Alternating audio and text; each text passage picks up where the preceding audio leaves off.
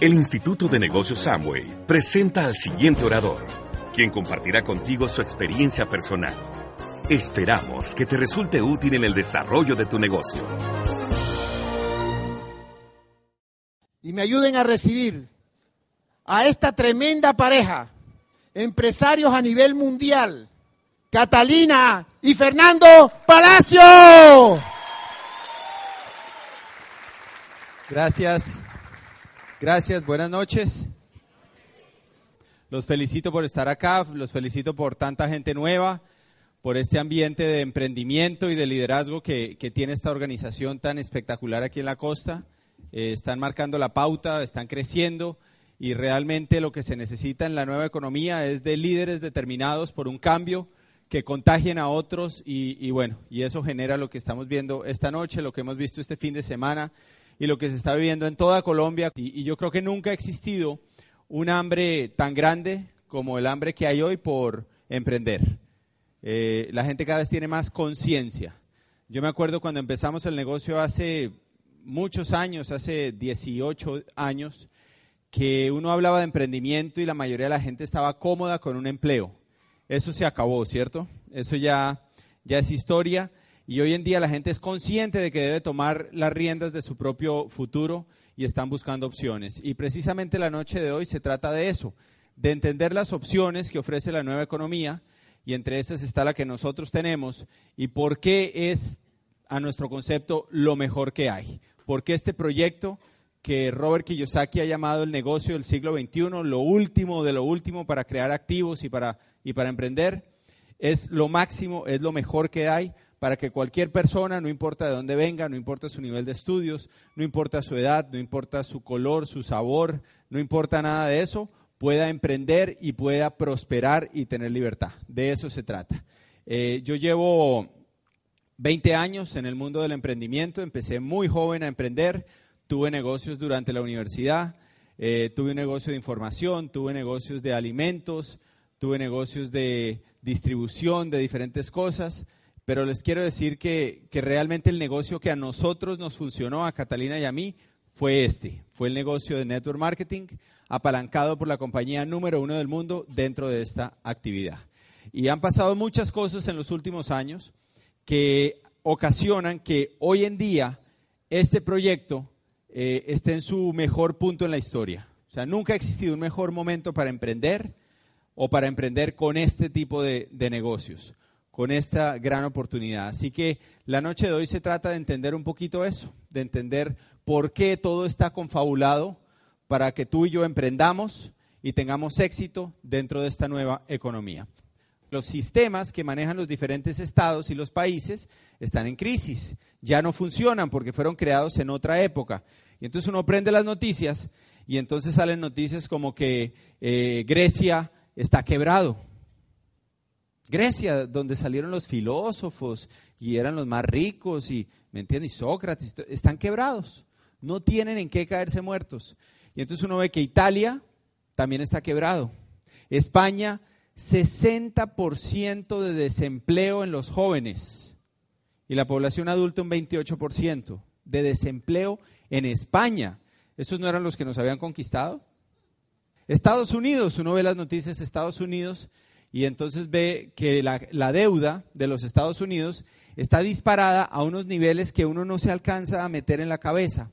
¿Y por qué los países se quiebran? Esa es una buena pregunta, ¿cierto? Porque, oiga, ¿cómo se quiebra un país? ¿Por qué se quiebran los países? Los países se quiebran porque sus sistemas ya no funcionan. El sistema de salud, por ejemplo. ¿Se acuerdan que antes había otra cosa que no era la nueva EPS? Y entonces los, los sistemas de salud se quiebran porque ya no funcionan y los países tienen que emitir billetes. El sistema pensional, que ayer hablamos un poquito de él, eh, tiene una situación grave y es que cuando fue creado había muchas personas aportando y muy poquitos pensionados, porque se creó en una época en que la expectativa de vida era de 45 años de edad, o sea, la gente vivía en promedio a los 45 años y las pensiones empezaban a los 65. O sea, nadie llegaba a los 65 años. Entonces, o llegaban muy poquitos. Entonces, claro, era muy fácil financiar a los pocos pensionados. Cuando se creó esto, eran 30 personas aportando por cada pensionado. En los años 90, eso bajó a 10 a 1. Hoy estamos en 3 a 1. Entonces, eso genera en, en las economías esto que estamos viendo en pantalla. Un mundo con pulmonía económica. ¿no? Y la gente se preocupa mucho por eso. Yo ayer les decía que no se preocupen, que el problema está en las manos de uno. Y esto que les voy a mostrar ahora es interesantísimo. Eso es como se escribió la palabra crisis por primera vez en la humanidad. La palabra crisis viene del chino. Está compuesta por dos caracteres. Uno significa peligro y el segundo significa oportunidad. ¿No les parece interesantísimo? Porque a mí me habían dicho que la crisis era mala. ¿A usted no? Me han dicho, no, la crisis es mala. Pero cuando uno analiza de dónde viene la palabra crisis, pues no es ni buena ni mala. ¿De qué depende? Depende de usted a qué le esté apostando. Si usted le está apostando a sistemas de la vieja economía, como el sistema del empleo, el problema es que cada vez ese sistema hay más peligro, porque hoy en día hay máquinas y hay tecnología que reemplazan una sola máquina a 200 empleados. Entonces cada vez se necesitan menos empleos. Aparte de eso, cada vez la información que usted aprende dura menos tiempo. Una persona que se graduó hace cinco años, lo que aprendió en la universidad hoy en día está totalmente obsoleto. Entonces las empresas prefieren contratar a alguien que está fresquito, calientico, salido del horno. ¿Y le pagan? Más o menos. Menos. Entonces si usted le apuesta a algo así, usted va a estar en peligro. Entonces la gente lo que dice normalmente es, es que no hay plata. No, es que la cosa está dura, es que no hay plata. Estamos en Cartagena anteayer y con el tema del petróleo para arriba, para abajo y el dólar para arriba, pues han despedido yo no sé cuántas personas de Copetrol. Y entonces la gente está en la calle y está diciendo, es que no hay plata. La cosa está grave. Y, ojo, ojo con esto. No es emprender por emprender. No se trata de eso tampoco. Hay que saber qué emprendimiento hacer. Porque yo les tengo un negocio. Estuvimos hoy con Cata almorzando en un, en, ¿cómo se llama? Buenavista, el centro comercial. Y vimos un local muy bonito y la idea es poner ahí un negocio. Ya tenemos todo el capital, tenemos los productos, tenemos todo. Y lo que estamos buscando es un socio que trabaje con nosotros, no tiene que invertir nada y con, trabajando medio tiempo nos repartimos las ganancias por mitades. ¿Le suena buen negocio? Es un negocio de películas de VHS y Betamax. No tan buen negocio, ¿cierto? No es emprender por emprender. La gente que tiene negocios de películas de VHS y Betamax y todos los otros que cada vez venden menos porque son negocios de vieja economía, ¿De qué lado de la palabra están? Peligro. Es que no hay plata. Pero si esa gente va y habla con Mark Zuckerberg, el que creó Facebook, y le dicen, uy, no, hermano, es que no hay plata. ¿Qué les va a decir Zuckerberg? Se va a reír, ¿cierto? Y va a decir, pues yo no sé dónde pesca usted, pero donde lo, yo pesco, lo que hay es plata. Por todos lados me llega. El tipo ya entró a la lista de los billonarios más grandes del mundo. Nunca había entrado una persona tan joven a ese listado. Él está de este lado del negocio. Es increíble el mundo en que nos tocó vivir. Hoy una persona, un muchacho desde, no, desde, desde su casa, desde su habitación, puede impactar el mundo. Eso nunca antes había pasado. Para las personas que creemos en el emprendimiento y creemos en, en, una causa y creemos en impactar la sociedad y en cambiar el mundo, nunca habíamos tenido tantas herramientas como hoy. Es increíble la época que nos tocó vivir, es demasiado poderosa, pero tenemos que entenderla. Tenemos que entender cómo pararnos de ese lado de la palabra crisis, que es oportunidad. Y para eso vamos a analizar las empresas más grandes del mundo. Estas son compañías que son las más valiosas. La número uno está en pantalla. ¿Qué fue lo que hizo Google? ¿Cuál fue su gran revolución? Google hizo algo muy sencillo. Tomó una necesidad del ser humano, algo que ya necesitábamos, y lo transportó a la nueva economía. Eso fue todo lo que hizo. ¿Qué necesidad atiende Google? La necesidad de buscar información. Antes de Google, si usted necesitaba el teléfono de una droguería, de un restaurante, la dirección, ¿qué hacían? Páginas amarillas, ¿no? El directorio. ¿Cuántos de ustedes han abierto sus páginas amarillas este año? ¿Quién va a abrir eso, cierto? ¿Quién sabe que yo me sospecho que ya no imprimen nada? Es increíble. Y la gente las usa para bloquear la puerta de la casa. O sea, eso no sirve para nada. Pero la gente lo sigue usando, usando no, lo siguen repartiendo. Pero la verdad es que Google tomó esa necesidad del ser humano que ya teníamos y la transportó a la neuronomía y hizo obsoleto todo lo demás. ¿Cómo lo logró? Pues le inyectó esteroides de la era digital. Le inyectó videos, le inyectó aplicaciones, le inyectó páginas web, le inyectó GPS, le inyectó todo eso que hoy nos tiene fascinado y volvió obsoleto todo lo anterior. La segunda empresa más grande del mundo, que vamos a hablar de ella ahorita, hizo exactamente lo mismo tomó una necesidad puntual, una necesidad puntual del ser humano y la transportó a la nueva economía. Y es la corporación Apple. ¿Qué fue lo que hizo Apple? Cuando uno lee la historia de Apple, se da cuenta que en los años 90 Apple daba pérdidas todos los trimestres gigantescas hasta que se inventaron un aparatico que cambió todo. Un aparato que tomaba una necesidad del ser humano y la transportaba a la nueva economía. ¿Qué aparato fue ese? El iPod. El iPod. El iPod tomaba una necesidad del ser humano. ¿Cuál? Escuchar música y llevarla con uno. ¿Qué hacíamos antes del iPod? Bueno, yo en mi carro tenía una caja de 12 CDs. Yo pensaba que ahí le cabía toda la música del mundo. Y antes de eso, no, solo cabía un CD. Y antes de eso era de acetato que yo creo que un niño ve eso y cree que es un frisbee o, o sea, es más, yo creo que un niño ve eso y pregunta y dice, ¿qué es eso? No, mi amor, ahí antes se guardaba la música. ¡Ah! Debía caber toda la música del mundo en eso tan grande, ¿no? No, mi amor, 12 canciones. ¿Qué? ¿Cómo va a entender, no? Apple hizo algo muy sencillo, lo mismo que hizo Google. Transportó a la nueva economía una necesidad que ya teníamos creada. Apple se inventó que los seres humanos escucháramos música? No. Tampoco la necesidad de llevarla con uno. Quiero que se empiecen a dar cuenta que hay un patrón.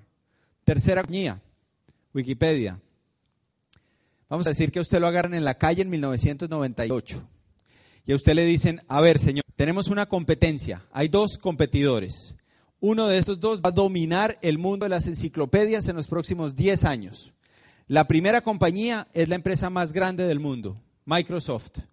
El dueño es el hombre más rico del mundo, Bill Gates. Y ya tienen un muy desarrollado que se llama la encarta. ¿Se acuerdan? Qué encartada se metía uno con eso, ¿no?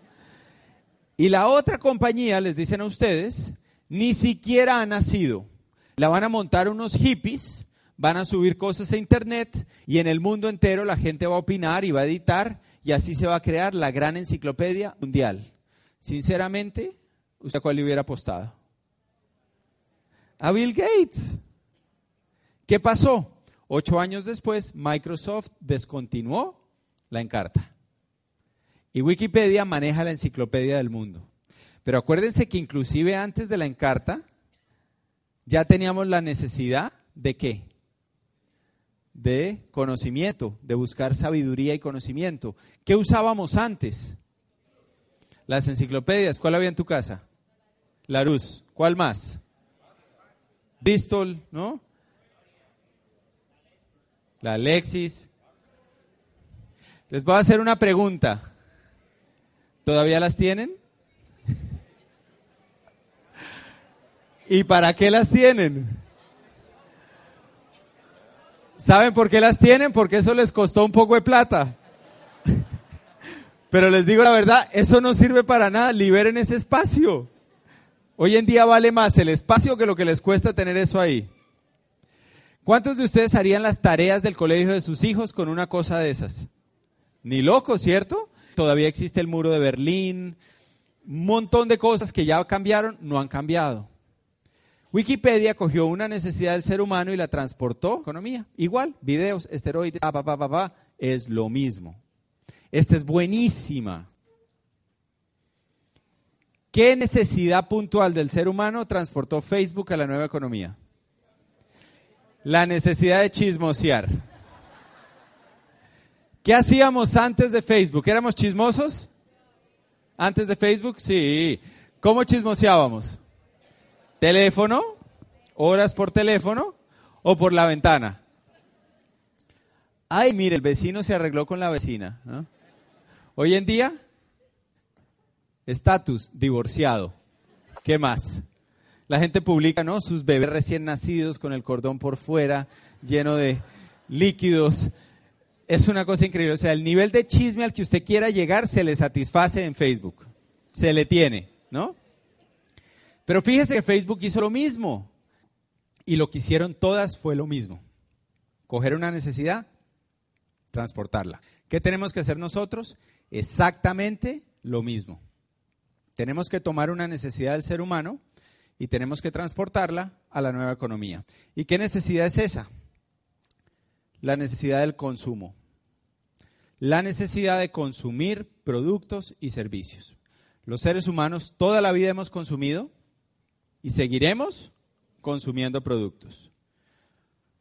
Pase lo que pase, crisis, no crisis, empresario, empleado, tú vas a usar productos toda tu vida.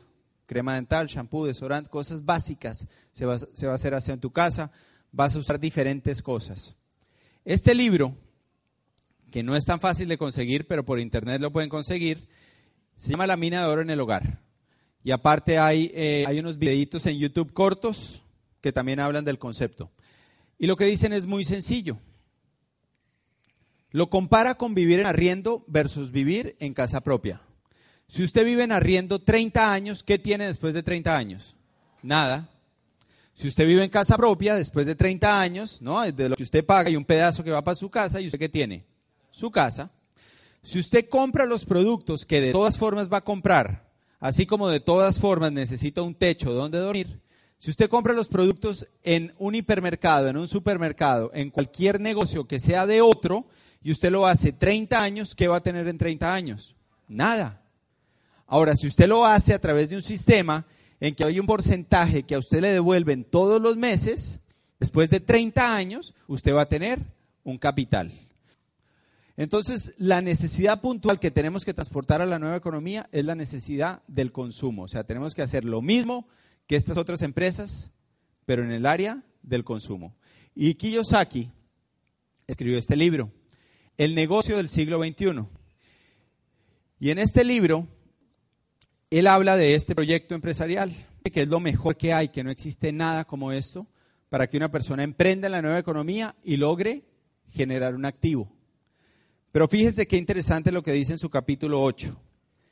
Dice, no resulta sorprendente que muchas personas no entiendan el valor de las redes de mercadeo, ni siquiera muchos de quienes ya están involucrados en ellas.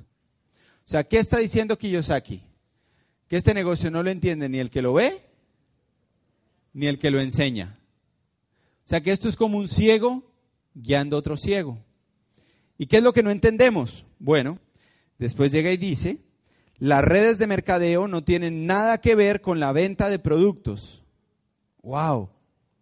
Y todo el mundo pensaba que esto se trataba de vender productos. ¿Y por qué no entendemos el negocio? Kiyosaki dice que no entendemos el negocio porque fuimos educados como empleados y como autoempleados. No nos enseñaron a pensar como piensa Zuckerberg, a pensar en redes, a pensar en ser dueño de negocio, a pensar en inversiones. No nos educaron para eso. Y hace un ejemplo. El ejemplo es el mejor ejemplo que yo he visto en toda la historia que llevo en el negocio. El ejemplo de Edison y la bombilla. Y entonces él dice, Edison se inventó la bombilla, pero lo, lo mejor que hizo Edison, su mejor invento, no fue la bombilla, fue que creó una red eléctrica. ¿Para qué quiere una bombilla si no tiene dónde conectarla? Segundo, ¿cuántos compraron bombillas este mes? ¿Cuántos compraron bombillas? ¿Se fundió alguno en la casa? ¿Tres? ¿Siete? ¿Ocho? Ocho compraron bombillas. ¿Cuántos pagaron la electricidad? Ah, o sea que el negocio ¿cuál es? El negocio es la red. ¿Y qué le pasa a mucha gente en nuestro negocio? Se mete al negocio y se queda mirando la bombilla, los productos. Y entonces dicen, mire esa bombilla. Esta bombilla ahorra. Fascinados con la bombilla. Entonces llama a los amigos. Jorge, me metí a un negocio con unas bombillas. ¿Usted por qué no me viene a ver las bombillas? ¿Usted iría a verle las bombillas a sus amigos? No, cierto, ni loco. Como decimos allá, qué foco, ¿no? Foco. Verle las bombillas a los amigos. Y entonces la gente lleva un mes en el negocio y dice, uy, no, ese negocio es muy difícil. Yo le, le mostré el negocio a mi mejor amigo, que nos íbamos en el colegio juntos, en el bus, cuando teníamos cinco años, toda una vida de amistad, y me sacó la lengua. Y mi vecino, que todos los días bajábamos juntos en el ascensor, ahora se va por las escaleras. Ese negocio es muy difícil. Pues claro, hermano, salió a hablar de bombillas. Si usted sale a hablar de producto, catálogo, venta, todo eso, la gente no les interesa. Si usted sale a hablar de emprendimiento, de redes, de crear activos, de montar su propia empresa, de emprender, la gente le llama la atención. Entonces mucho está en el lenguaje. Yo hago un ejemplo. Es el ejemplo de mi tía. Yo tengo una tía que se llama la tía Maruja. Mi tía iba a ser monja, no fue monja. Después mi tía le dio por vender ropa interior. Traía ropa interior de Miami y vendía calzones y brasieres.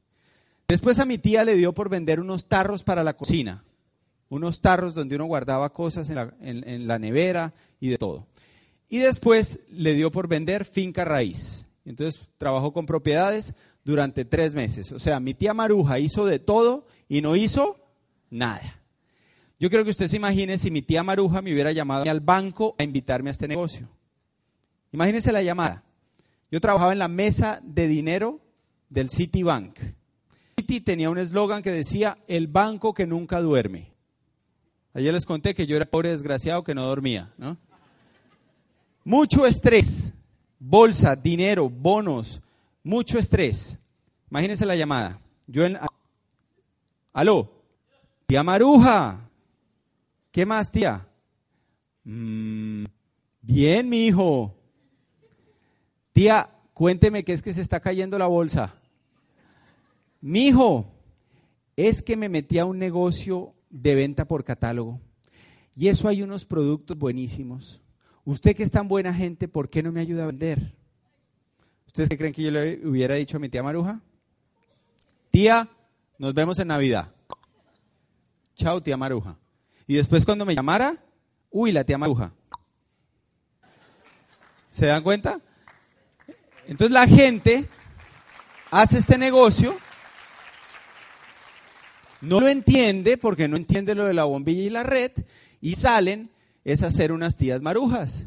La mayoría de las personas que usted va a salir a contactar en algún momento fueron contactados por alguna tía maruja. Es más, Cata tiene los botones así de grandes con una tía maruja pintada así como Marge Simpson, ¿no? Con el pelo así amarillo y que diga, soy una tía maruja.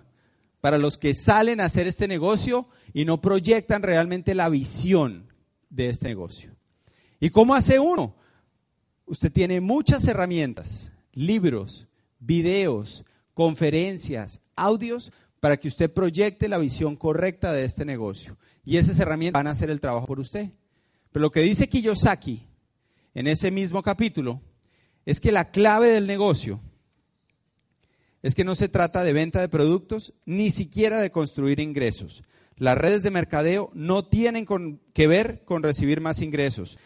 De lo que se trata este negocio es de que usted termine siendo dueño de su propia empresa, de su propio activo, y de que esa empresa le genere flujos de dinero. De eso es de lo que se trata el negocio. Que usted sea libre. Y si de pronto hay alguien muy nuevo que lo invitaron aquí hoy y no le mostraron el negocio, yo se lo voy a explicar en 30 segundos. ¿Quién es nuevo? Señora, ¿está en Facebook? ¿Su nombre? Angie. ¿Cuántos amigos tienes? Más o menos. En Facebook. ¿300? ¿Cómo te gustaría que te dieran un dólar cada vez que un amigo tuyo de Facebook compre una crema dental?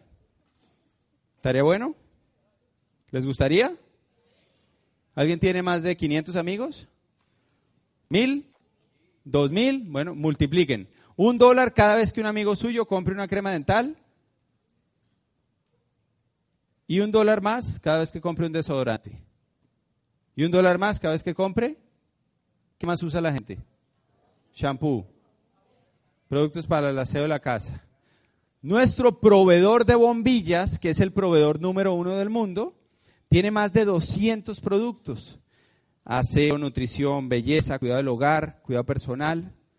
Si tus 300 amigos compraran solo 20 productos y te dieran un dólar por cada uno, ¿cuánto se ganaría Angie? 6 mil dólares mensuales. ¿Te gustó el negocio? ¿Lo entendiste? Eso es, ¿lo entendieron? Entonces váyanse. ¿Qué más quieren que les diga? Ese es el negocio, crear una red como Facebook, pero en vez de chisme, vamos a ganar plata. Es un Facebook comercial. Eso es lo que hacemos. Lo que pasa es que hace 15 o 20 años, cuando empezó esto en Colombia, no había Facebook. Entonces la gente no lo entendía. Yo explicaba y las redes y decían, ah, esto es una pirámide. No, men, es una red. ¿Con quién estamos? Bueno, estamos según este libro que se llama Los Nuevos Profesionales, es de Charles King, doctor de Economía de Harvard, con la empresa número uno del mundo dentro de las redes de mercadeo, que es la corporación Amway. Es una corporación que está en 100 países, tiene 55 años, vendió el año pasado 12 mil millones de dólares.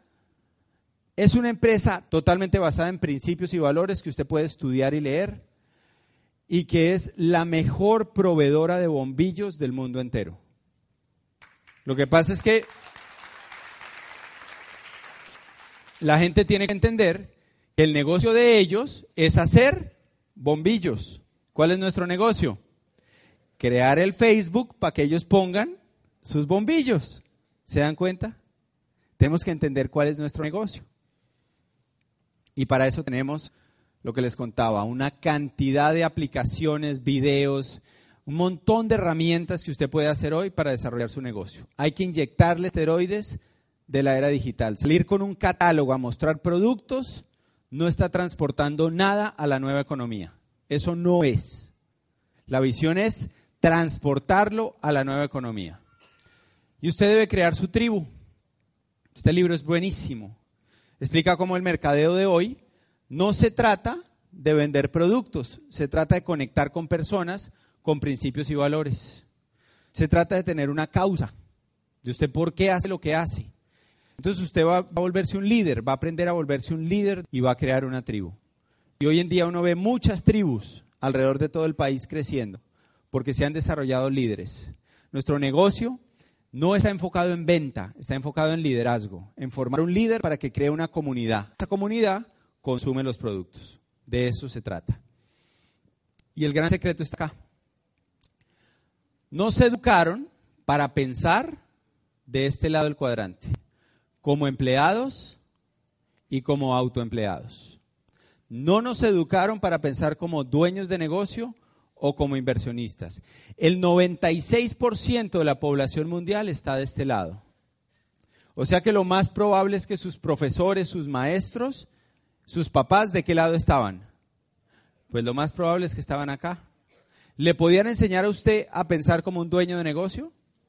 Y ojo, porque yo sé que en Barranquilla la gente tiene negocios propios, pero hay que diferenciar qué es un autoempleo y qué es un dueño de negocio. El dueño de negocio es el que tiene una empresa de más de 500 empleados que ya no depende del dueño. Porque yo también, ¿no? Yo hablaba con mis amigos, una vez montamos con Cato un restaurante y entonces me decían, ¿y usted qué hace? Yo soy dueño de negocio. ¿Y qué negocio tiene? Un restaurante. Les digo la verdad, si yo no iba y estaba encima, eso no funcionaba. Aquí también tienen el dicho ese de que el que tiene tienda, bueno, esa es la diferencia entre un dueño de negocio y un autoempleado. Entonces nos enseñaron a pensar de este lado.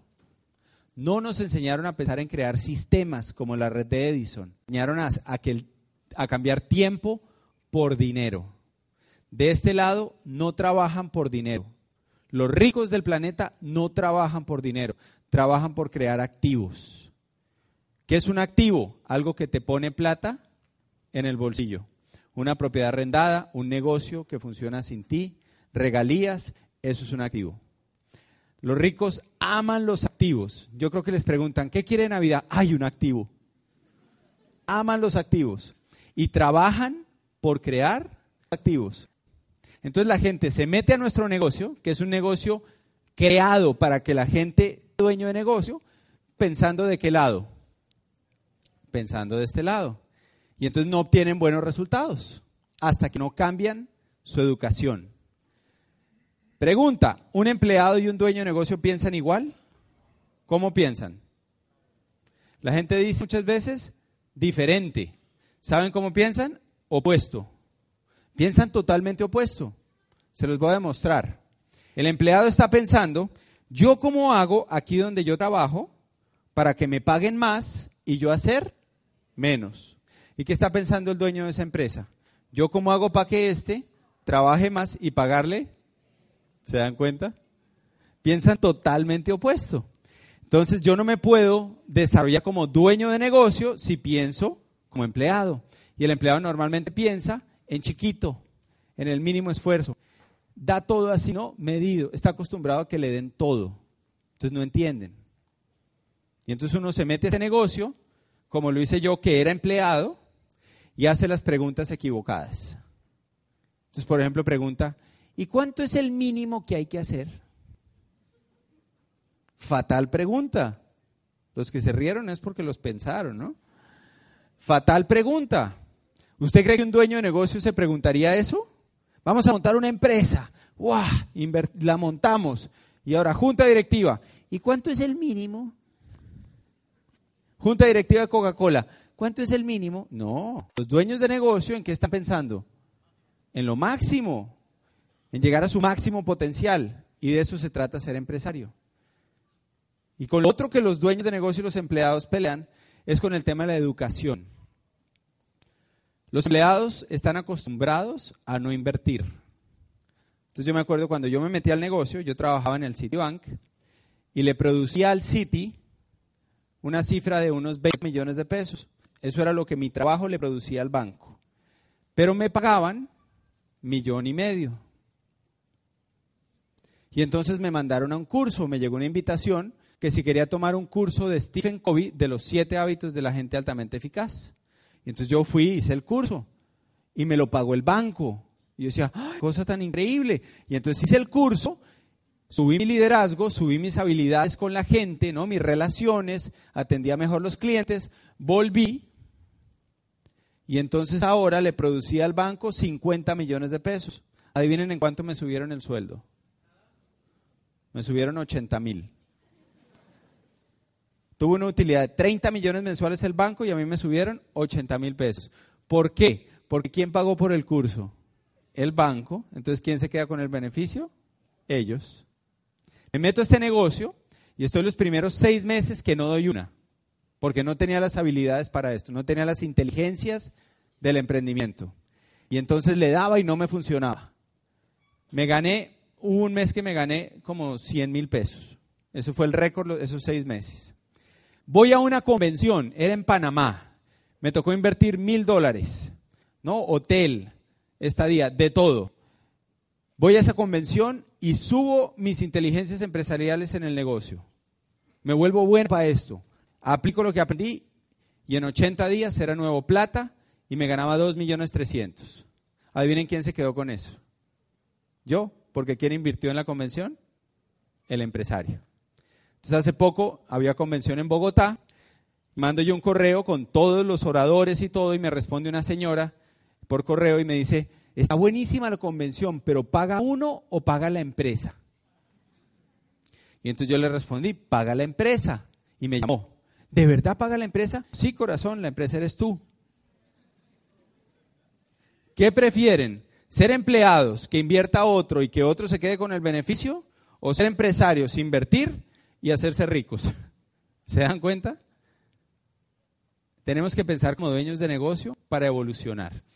Queremos gente que esté cansada del mundo tradicional, que esté cansado de no conseguir lo que quiere en su vida, que mire a su jefe y diga, Dios mío, yo estarme aquí tantos años más para terminar así, que quiera una diferencia. A que tú te revoluciones, revoluciones tu vida y emprendas y hagas una diferencia. En este libro dice, todos tenemos a un ganador y a un perdedor en el interior. Eso me incluye, por supuesto. Esos dos seres compiten por obtener el papel protagónico en nuestra vida. Adentro de todos, adentro mío, adentro de los diamantes, hay dos voces. Una que dice que sí se puede y otra que dice, de eso tan bueno, no dan tanto. Una vocecita que te dice, ¿qué tal que sí? ¿Qué tal que esto sea lo que usted está buscando? Y otra que le dice, usted no sirve para eso.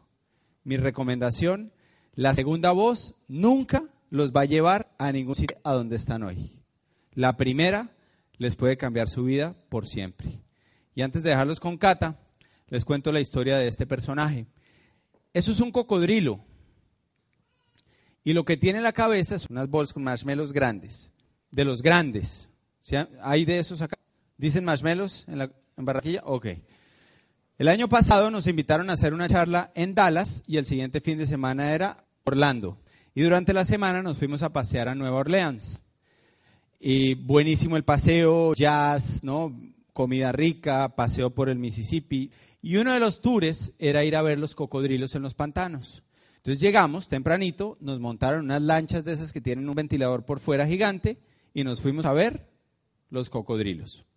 Y llegamos a una parte del pantano y no habíamos visto ninguno. Y en ese momento el guía saca una bolsa gigante de marshmallows y empieza a tirar marshmallows al agua. Inmediatamente salen los cocodrilos y empiezan a comerse los marshmallows. Pero es cuestión de minutos, había 12, 14 cocodrilos ahí. Son adictos a los marshmallows. Y en un momento, el guía se acerca a la lancha y agarra a uno y ¡pum! le pone un marshmallow en la cabeza. Y este fue el cocodrilo más grande que vimos ese día. La cabeza era como un brazo. Estuvo ese cocodrilo con el marshmallow en la cabeza toda la mañana buscando marshmallows por el pantano. Iba a una esquina del pantano y decía, ay, ¿dónde están los marshmallows? Esto de mi empleo ya no es como antes. ¿Dónde estarán los marshmallows? El negocio de películas de Betamax ya no funciona. ¿Dónde estarán los marshmallows? El dólar subió. Señores, yo espero hoy haber expuesto el marshmallow en la cabeza. Espero que ustedes entiendan la oportunidad que tienen.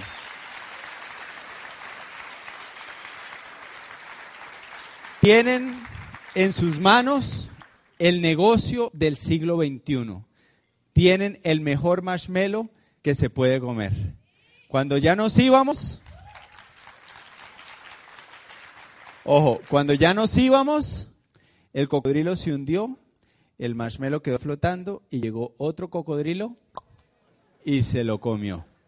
Que no les pase eso, amigos, que no les pase eso. Y para terminar, yo los quiero dejar con, con mi, mi princesa, con mi vida, compañera de deportes, lo que yo más quiero en la vida.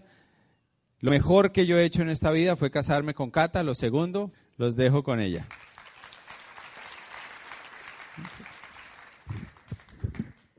Gracias. Bueno, gracias. De verdad, yo no me voy a tomar mucho tiempo, solo, solo quiero dejarles un mensaje, algo para que ustedes se lleven a sus casas. Ya vieron que vale la pena emprender, vale la pena hacer negocios de nueva economía, pero yo quiero decirles que este negocio no se trata de dinero, este negocio se trata de calidad de vida, se trata de tener un estilo de vida que el 99.9 de la gente allá afuera no tiene y es tener tiempo y tener dinero para disfrutar la vida, para hacer lo que uno quiera. A nosotros nos encanta viajar, ese ha sido nuestro sueño. De pronto usted quiere tener una casa grande, un barco, un avión, lo que usted quiera. Nuestro sueño fue viajar el mundo. Y ha sido viajar el mundo. Y ha sido conocer culturas diferentes. Y entre más lejos estemos, más felices estamos. Y yo llevo 14 años en el negocio, hemos conocido más de 40 países, más de 260 ciudades, y nos hemos dado el lujo, ¿ya? De, de hace poco decidir en qué ciudad del mundo nos gustaría vivir. Señor invitado, yo, quiero que usted se haga esa pregunta. Yo era productora ejecutiva de comerciales de televisión, trabajaba en una productora, tenía un buen trabajo, ganaba bien, tenía una buena proyección, pero no tenía calidad de vida. Trabajaba 12 horas diarias, trabajaba los fines de semana. Este negocio me dio la posibilidad de ser independiente, de ser una mujer profesional en una nueva industria, de casarme y no perder esa independencia, de poder disfrutar con mi familia, de poder disfrutar con mi esposo, de crecer juntos, de tener, de tener un objetivo común. Desafortunadamente, eh, este mundo de hoy. Es muy común ver parejas que se separan al poco tiempo. Yo tengo varias amigas que sus matrimonios duraron seis meses, un año, dos años y ya se separaron. Y hablando con ellas yo les preguntaba, ¿qué pasó? Me dicen, no, cada uno tenía su profesión, su trabajo, llegábamos a casa cansados, no teníamos mucho en común y el amor desapareció. Yo no quería eso para mí. Yo quería tener un matrimonio muy lindo y pasar tiempo con y tener proyectos juntos. Y este negocio nos ha dado la posibilidad de eso, de tener una familia, de tener, de tener un matrimonio, de tener una pareja. Admiro profundamente el esposo que tengo. Ya, yo me siento ahí a verlo hablar y yo digo, wow, me encanta. De verdad, es, es el premio que me dio la vida y me siento afortunada.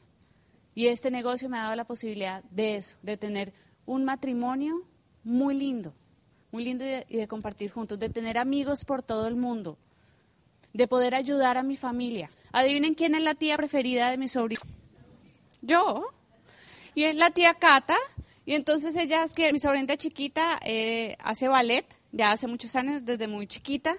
Y entonces tía Cata le paga sus clases de ballet. Tía Cata le paga, le paga sus nuevas ¿no? zapatillas de ballet, sus nuevas presentaciones. A la otra le encanta leer. Entonces tía Cata le compra su iPad, tía Cata le compra sus libros, tía Cata las lleva a Disney. ¿Qué clase de tío eres tú? El año pasado, para el cumpleaños de mi hermana, le dije, Yayi, te quiero dar un cumpleaños totalmente diferente. Nos vamos a ir de compras, tú y yo, a Nueva York. ¿Por qué? Porque me hice libre porque puedo compartir eso con ella, porque le puedo dar a las personas que yo quiero momentos especiales juntos. Miren, el día que uno se vaya a morir, yo estoy segura que uno no va a estar pensando, ¿cuánta plata es que tengo en mi cuenta? ¿Cuánto cupos que tengo? ¿Cuántas tarjetas tengo? Las compré. ¿De qué se va a acordar uno antes de morir? De las personas que uno ama y de los momentos que compartió con ellas. Así que háganse libres financieramente, señores, háganse libres, disfruten la vida, saquemos este país adelante, saquemos a Latinoamérica adelante. Hay mucho potencial, hay mucho talento en esta sala. Señores, los queremos muchísimo, los esperamos pronto. El Instituto de Negocios Samway agradece tu atención Esperamos que esta presentación te ayude a lograr el éxito que soñaste.